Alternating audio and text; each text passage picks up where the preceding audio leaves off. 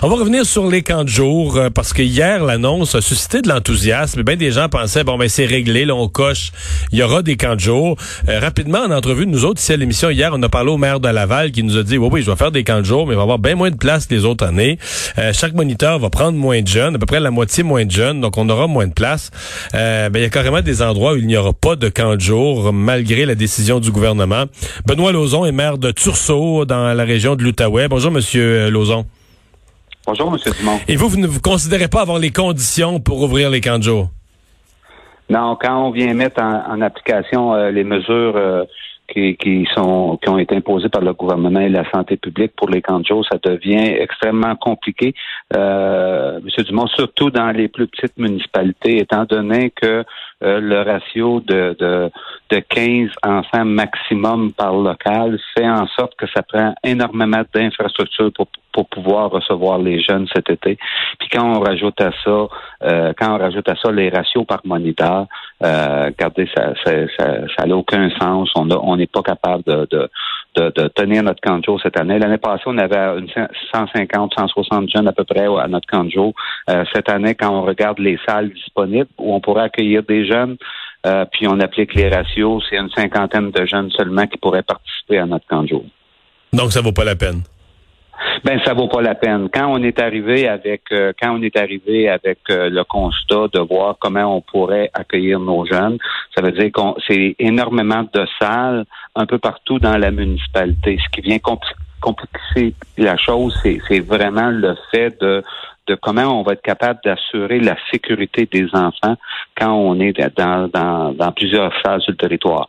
Euh, la seule la seule option qu'on avait pour pouvoir tenir le camp de jour, c'est euh, avoir la disponibilité de l'école primaire sur notre territoire, où les jeunes sont habitués d'aller. Euh, l'école est recommencée depuis depuis quelques jours. toutes les mesures sont en place à l'intérieur de l'école. on aurait pu se, servir des classes pour faire des groupes de 15, puis tenir notre camp de jour.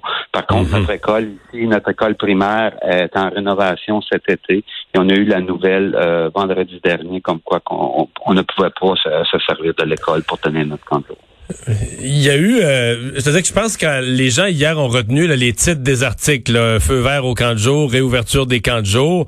Euh, peut-être qu'on n'a pas mesuré à la première lecture l'ampleur des contraintes et des complications, hein? Absolument pas, absolument pas. Regardez, c'est c'est une tâche énorme qu'on donne à des jeunes de 15 à 17 ans euh, dans une pandémie, euh, dans une pandémie qu'on vit présentement. Euh, je vous écoutais tantôt, tantôt au jaser, là, les barbecues ont commencé. Les jeunes, c'est la même chose.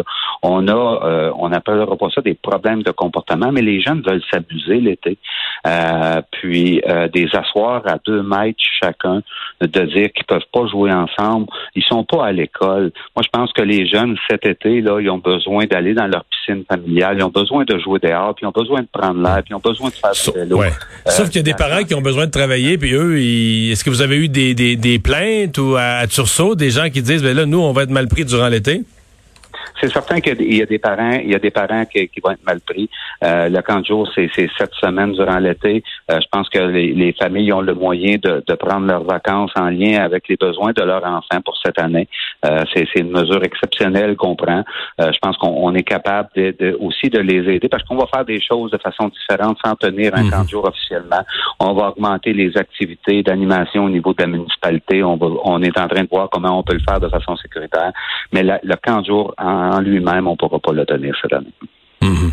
Euh, l'utilité des, des camps de jour, euh, je veux dire, euh, au-delà de, de, s'occuper des enfants pendant que les parents font autre chose, l'utilité sociale ou de la, capacité des jeunes, surtout qui sont les jeunes qui ont raté un grand bout à l'école, de, de, voir des amis et tout ça, ça vous inquiète pas ça aussi? Est-ce qu'il y a quelque chose dans la municipalité qui va remplacer? Est-ce qu'on va donner, est-ce qu'on va utiliser le terrain de jeu autrement? Oui, on va utiliser les terrains de jeu de façon d'autrement. Euh, on a discuté on a pris la décision, le conseil municipal a pris sa décision mardi. Mercredi, on a rencontré les moniteurs qui travaillent au niveau euh, de notre camp de jour. Euh, cette année, ils vont travailler les moniteurs de façon différente. Euh, c'est certain qu'il va y avoir plein d'animations, pas seulement pour pour les jeunes au niveau du camp de jour, mais pour pour les mamans qui ont des bébés à la maison aussi. Puis on, va s'occuper aussi cet été des personnes âgées qui sont confinées depuis longtemps pour faire de l'animation pour eux. Là.